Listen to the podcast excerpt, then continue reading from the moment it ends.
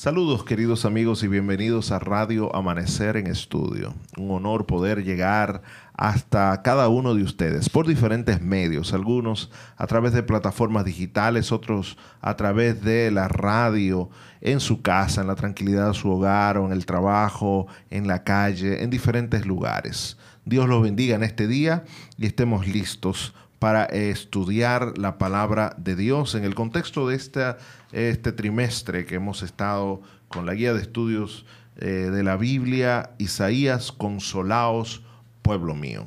Así que busque su Biblia, busque su guía de estudio, aquellos que lo tienen, eh, abra la Biblia o encienda la Biblia, porque vamos a estar estudiando hoy algo muy importante del capítulo 7 de Isaías. Estamos en la lección número 3 que se titula Cuando tu mundo se cae a pedazos. Y este grupo ha hecho una edición allí que la recordamos todos los días. Cuando tu mundo se cae a pedazos, ¿En quién confías? Quizás habría que recordar que es el mismo autor que lo sugiere, ¿verdad? claro, sí, en, su, en, su, libro que acompaña. No estamos usurpando nada, estamos... Amén, amén. Bueno, y el versículo para memorizar es Isaías 7.9. Un desafío para que todos los amigos que nos escuchan puedan eh, memorizar este verso. Es una porción del, versículo 9, Isaías 7. Si vosotros no creyereis, de cierto no permaneceréis. Me acompañan el doctor Jochi Jamel y el doctor Miguel Gutiérrez, su servidor, doctor Ángel Guzmán. Para nosotros, desde la Universidad Adventista Dominicana, es un enorme placer saludarlos y compartir con todos ustedes. Saludos a los radio oyentes. Un placer saludarles. Feliz de verlos, sentirlos. Qué bueno que podemos comenzar un nuevo día hoy de estudio y avanzar en el nombre del Señor Jesús. Así es, gloria a Dios porque juntos podemos estudiar la palabra de Dios. En este trimestre estamos estudiando el libro de Isaías y en esta ocasión, durante toda esta semana, estamos estudiando el capítulo número 7. Yo quiero invitarte a aprender tu Biblia, aprender tu computadora, tu iPad, tu celular, tu Blueberry, tu Blackberry, lo que sea que tengas. Prende tu palabra y vamos a estudiar juntos el libro de Isaías, el capítulo 7. Y el día de hoy, la lección número 3 para el día miércoles 13. estamos estudiando la lección Señal de un Hijo. Vamos a leer el versículo 14. Tal vez sería bueno leer hasta el 16 para ver bueno, Claro, podemos leer desde Isaías 14 hasta el verso 16 para ver el estudio que vamos a hacer allí. Pero antes de comenzar el estudio, voy a invitar al pastor Gutiérrez a que nos dirija en oración. Oremos. Padre eterno, gracias Señor porque nos has dado la oportunidad de meditar en tu palabra. Gracias porque la has revelado a través de este profeta y gracias por el desafío a creer en ti. Permite que mientras abrimos tu palabra nos guíes con tu espíritu. En el nombre de Jesús. Amén. Amén. Nosotros vamos a leer justo ahora eh, Isaías 7, versículo 14 al 16. Antes de comenzar a leer la palabra de Dios, te recuerdo que estamos en Radio Amanecer en Estudio, un programa que se transmite a las 6.20 de la mañana, 1 de la tarde y 10 de la noche. Así que puedes encontrarnos en el horario que sea más cómodo para ti y estudiar juntos la palabra de Dios. Así que abrimos nuestras Biblias. Isaías 7, 14 al 16 dice la palabra de Dios. Por tanto, el Señor mismo os dará una señal. He aquí, una virgen concebirá y dará luz un hijo, y le pondrá por nombre Emmanuel. Comerá cuaja y miel hasta que sepa lo suficiente para desechar lo malo y escoger lo bueno. Porque antes que el niño sepa desechar lo malo y escoger lo bueno, será abandonada la tierra cuyos dos reyes tú temes. Así que esta es la porción que vamos a estudiar el día de hoy. Isaías capítulo 7, versículo 14 al 16. Nosotros hemos ya comentado durante esta semana y semanas pasadas que el libro de Isaías está dividido, estructurado de una manera particular. Y este capítulo 7 nosotros los hemos, los hemos separado, dividido en tres partes. Número uno, Isaías 7, versículo 1 al 9 número 2 o segunda sección, Isaías 7, versículo 10 al 17, y una tercera porción desde el versículo 18 hasta el final del capítulo 7 en el versículo 25. Algunos se podría preguntar por qué dividimos así, ¿verdad? Podría ser una cosa arbitraria, pero hay que ver las señales que hay En los versículos 10 hay una fórmula que introduce. Claro que sí. Nosotros estuvimos comentando, estuvimos comentando que tomamos en cuenta el contexto literario, la narración que se va teniendo y cuando hay cambios, pues entonces ahí hacemos esa división. Aquí en el versículo 10, obviamente, eh, como hablábamos el día de ayer, el Señor habló de nuevo acá, es una división clara, y el versículo 18, y sucederá en aquel día que el Señor silbará también hay un cambio en la narración y entonces esta es la división sugerente, la estructura sugerente del capítulo 7, desde el versículo 1 al 9 desde el versículo 10 al 17 y desde el versículo 18 al 25. Ahora, la porción que nosotros vamos a estudiar está en la segunda parte de la división del capítulo 7. y nosotros también hemos dividido esa, esa parte, así que es división con división. Eh, en la segunda porción la hemos dividido desde el capítulo 7, eh, versículo 13 al 15 donde se da la profecía. Ahí nosotros comenzamos a hablar el día de ayer el versículo 13, hoy vamos a hablar del 14 y el 15 como parte de la profecía y desde el versículo 16 al 17, bueno, la interpretación de esa profecía. Así que con esto bien estructurado, yo creo que podemos comenzar a estudiar el libro de Isaías. Exactamente, alguno podría preguntarse, espérese, porque tanto dividir y todo, ¿cómo que se da la profecía? Y no como quiera no era profecía lo que estaba ocurriendo antes. Y, quiero solo señalar lo, interesante de esta narrativa del capítulo 7, que tiene bastante, bastantes detalles para aprender. Eh, en el día de ayer nosotros terminamos allí eh, estudiando, analizando, un poco perplejos, ¿verdad?, por la falta de, fe del rey Acaz y cómo Dios le dice, pídeme una señal. Y este hombre dice, hipócritamente parece muy cortés lo que está diciendo, muy respetuoso a Dios. No, yo no le voy a pedir ninguna señal a Dios. Yo no voy a desafiar al Señor. No voy a tentar. No voy a tentar al Señor. Y entonces Isaías comienza a hablar. Me llama la atención que en toda esta sección, desde el, desde, eh, el versículo 13 eh, en adelante, ya Acaz no, no habla más, hasta donde entiendo. Solo viene la profecía. Ya acá toma la decisión y ya Dios también tomó su decisión. Triste decisión. ¿Verdad? La, la triste la de Acaz y muy penosa la del Señor, ¿verdad? Que, caramba, no, no puede eh, este hombre entender, no puede llegar a la, a la claridad mental para aceptar por la fe ante esta presión que tiene. Y ahora Dios hace algo bien interesante. Miren, quiero que hagan la relación. Dios le dice antes a Acaz, pídeme una señal, la que tú quieras, no importa si del, tamaño que tú quieras, desde, desde la tierra hasta, desde el, Sheol, hasta el cielo. Pide lo que tú quieras. Él dice que no. Entonces, el versículo 14 eh, es bastante interesante porque dice, y entonces el profeta hablando, el mismo Señor entonces te dará la señal. Tú no me la pediste, pero yo te la voy a dar de todas maneras. Una señal que se ve como media impuesta de parte del Señor.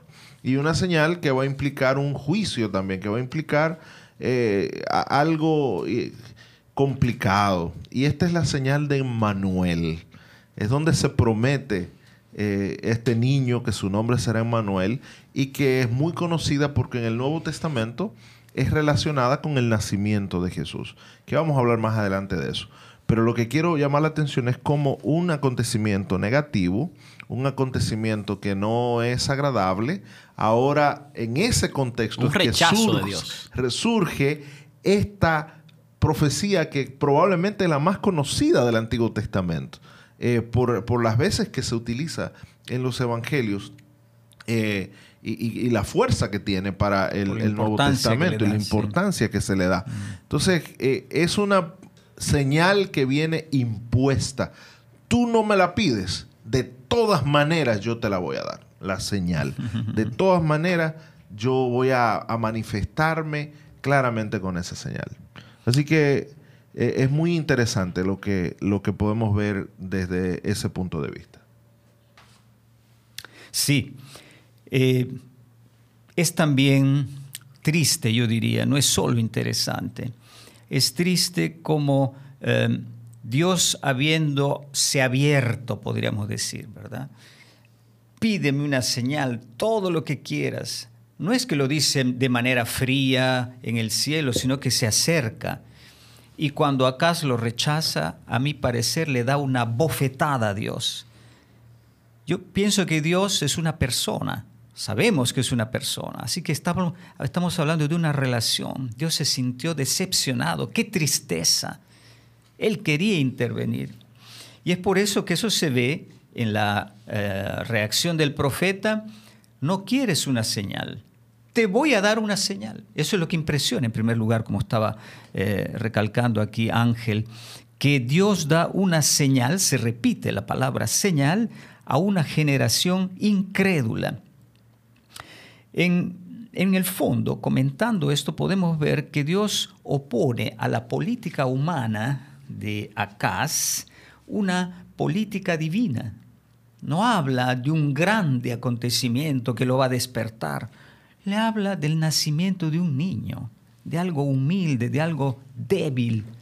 Y ese es precisamente el modo, el modo en cómo Dios nos sorprende, ¿verdad? Nos habla a través de cosas que no damos importancia, pero que en su debilidad muestran el poder de Dios. Y yo creo que ese es un elemento muy importante, Pastor Gutiérrez, el hecho de que, bueno, Acaz va a confiar en hombres, en ejércitos, en un gran imperio, con un gran monarca, Tiglat-Pileser III, el famoso, el conocido. Entonces Dios viene en una contraparte y le ofrece una señal de un niño un niño, que nosotros eh, ya hemos hablado en otro momento, una señal de un niño que se repite varias veces. Lo vemos en el capítulo 7, lo vemos en el capítulo 8 y lo vemos en el capítulo 9. Aparentemente, eh, lo que Dios ofrece parece inofensivo, débil, pero al fin y al cabo es una demostración de Dios al rey Acaz que con lo más débil él puede hacer lo que Él quiere hacer. Y, eso es maravilloso, la, forma en la Aquí vemos el Evangelio, ¿verdad? Pablo dice en Corintios, lo débil del mundo escogió Dios para avergonzar a lo fuerte. Y vemos entonces que esta política de Dios, de escoger lo inocente, lo humilde, lo débil, no comienza con el Evangelio. Comienza ya en el Antiguo Testamento con los profetas. Y Dios lo hace para cuidar al hombre, porque si, se utiliza lo fuerte, existe la alta posibilidad de que la persona confíe en que no fue Dios, reduzca eh, esa fuerza del poder divino y, confíe en las cosas humanas. Y a eso Pablo se está refiriendo cuando habla de aquellos que no tienen méritos, que no son grandes maestros, a quienes Dios lo está utilizando para dar un mensaje contundente. Y, qué interesante esa conexión de que no nace allí esa idea en la Biblia, ya lo vemos desde aquí, desde esta profecía, donde el rey estaba esperando un mensaje o una posibilidad de una alianza con algún poderoso y Dios le dice, no, pon tus ojos en un niño que va a nacer, que la, naturaleza misma de la profecía eh, es anónima, no te dice quién es el niño, no, eh, no había tiempo para esperar. Acuérdense que los reinos del norte se están acercando. ¿Cómo me voy a, a están, esperar? en plena batalla. Eh, porque un niño va a nacer, eh, tiene que esperar no sé cuántos meses, porque tal vez el niño ya estaba a punto de nacer o estaba en la mitad de la gestación. Tiene que sentarse a esperar. Y coincide con lo que Dios le dijo, ten calma. Antes le dice, cálmate, tranquilo, yo me encargo. Entonces ahora le dice, mira a un niño, mira a un niño y, el proceso que va a explicarte con el niño es muy llama mucho la atención también. Sí, esto es podríamos decir también porque en Manuel significa Dios con nosotros, es una profecía de salvación, es una promesa de salvación, pero no es una promesa inmediata y eso es muy interesante. Exacto. Tienes que esperar. Lo mismo, estamos en el tema de la fe. Dios no te da la evidencia, es una promesa, pero tú tienes que creer y tienes que apoyarte. Aún allí lo está desafiando. Hay, Compañero, lo más difícil. Hay gente que siente que ese tiempo es largo. Es que lo más difícil, yo no sé si ustedes coinciden conmigo, pero lo más difícil de la fe es la espera. Es estar tranquilo cuando tú estás en medio de la tormenta. Eso, eso es, es calmarte en medio de una situación que no te produce naturalmente calma. ¿Y qué era lo que estaba pasando con el rey Acaz? El rey Acaz había sido atacado por los edomitas, los filisteos. Hay dos reinos con los cuales había eh, luchado. Ya tenía Israel, muchos tropezones. eh, Siria. Y hay un peligro también inmi- eh, inminente para todos allá que quiere llegar hasta, hasta Egipto, que es el rey de Asiria. Entonces él, él se siente que no quiere esperar, no quiere esperar, pero Dios le dice espera. Entonces, Es que la naturaleza misma del ser humano no, no te invita a esperar. Cuando tú estás ante una situación de amenaza, naturalmente, hasta, hasta eh, tu cerebro automáticamente te ordena estar alerta, atacar, buscar una solución inmediata para, para eso. Pero en muchas ocasiones, Dios le dice al ser humano, calma, estate tranquilo. Porque yo soy el que voy a hacer. Y ahí es donde empieza ese proceso difícil, pero ese proceso maravilloso al mismo tiempo, que es confiar plenamente en Dios. Porque para yo estar tranquilo hoy ante una situación de amenaza, yo debo depositar una confianza que a veces eh, es más alta, más grande que mis propias fuerzas, mis propias posibilidades. Y- Por eso tiene que venir de Dios. Y ahí entra la definición de fe que daba el pastor Gutiérrez. Eh, la fe es una virtud práctica. O sea, hay que ahí, en esa espera, es que tiene que... era, era de un comentador de que un yo me la agarré.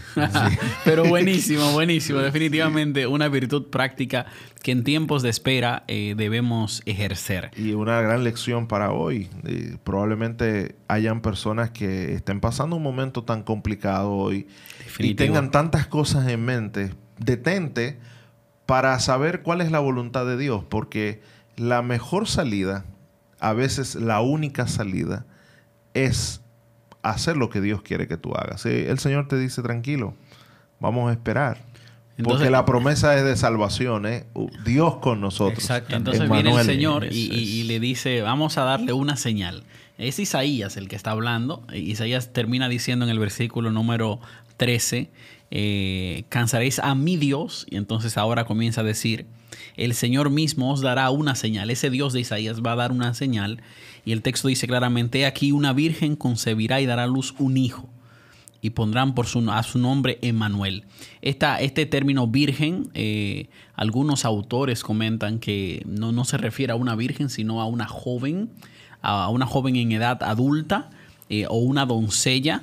Eh, ¿Y cuál es la identidad de esta persona? ¿Quién, Sí. quién es esta mujer? Entonces estamos entrando ahora a ver la profecía. Aquí probablemente nos vamos a detener unas dos o tres semanas, pero vamos a tratar de eh, eh, hacerlo más breve, ¿verdad? Quizá, perdónenme compañeros, quizá antes de entrar a esos detalles que nos van a tomar todas las semanas que el profe dice, sería bueno destacar el hecho de en qué consistía realmente la profecía. Eh, lo que Isaías le está diciendo no es solo que mirara al niño y que el nombre del niño significaba que Dios, Dios estaba cercano al pueblo, sino que dice que antes de que el niño aprenda a discernir entre lo bueno y lo malo, esos reyes que estaban amenazándolos, amenazándolos, Los dos reyes, sí. los dos iban a ser destruidos, no iban a permanecer hasta ahí. O sea, era una señal de victoria segura. O sea, tú no pídeme, no te no, no quiero pedirte, de todas maneras te la doy. Lo único que esto implicaba también un, un juicio contra, contra la incredulidad de Acaz, pero había una esperanza. O sea, Sí, sí, lo que sí. te voy a decir es que este niño que van a nacer, antes de que el niño tenga conciencia de decidir lo malo y lo bueno, entonces aquello va a desaparecer. en realidad, eh, esta profecía es difícil porque tiene diversos elementos. Esa ambigüedad fundamentalmente es una profecía de salvación, Dios con nosotros. Así es. Tienes que esperar hasta que el niño sepa decidir entre el bien y el mal. Pero en el versículo 17, que es el final, es una advertencia. Si tú no crees, ya Asiria está viniendo y va a dominarte, va a invadirte, y ese es eh, lo que es desarrollado en la Dice, última como parte del nunca antes ha venido, vendrá. Así que es una profecía, podríamos decir, de salvación, pero con una advertencia. Es así si tú crees. Si no crees, ya está viniendo algo que va a ser verdaderamente terrible para ti. Entonces, eh, hablando de esta profecía que viene en los versículos 14 y 15, podemos decir que es anónima. La profecía no dice quién es esta, esta joven doncella. En realidad en el hebreo dice joven, no dice virgen.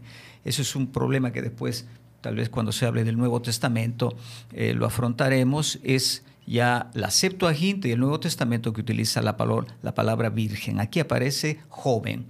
Y las versiones, por ejemplo, la Biblia de las Américas o también la nueva versión internacional, que traducen virgen, sobre todo la Biblia de las Américas, en la nota dicen literalmente joven o doncella. Em, lo, que, eh, lo que impresiona aquí es que es una profecía anónima, no se dice quién es esta joven, no se dice quién es este niño, y para ver la diferencia se puede comparar con otro nacimiento que viene en el capítulo 8. Ahí hay otro niño que nace, pero allí está bien identificado, es el hijo de Isaías y de su mujer, que es llamada la profetisa, y se cumple en, ese mismo, en esos mismos versículos, se da el cumplimiento de esa profecía. En cambio aquí, eh, la profecía de Emmanuel se queda anónima a propósito, se queda un poco en el aire, ¿verdad?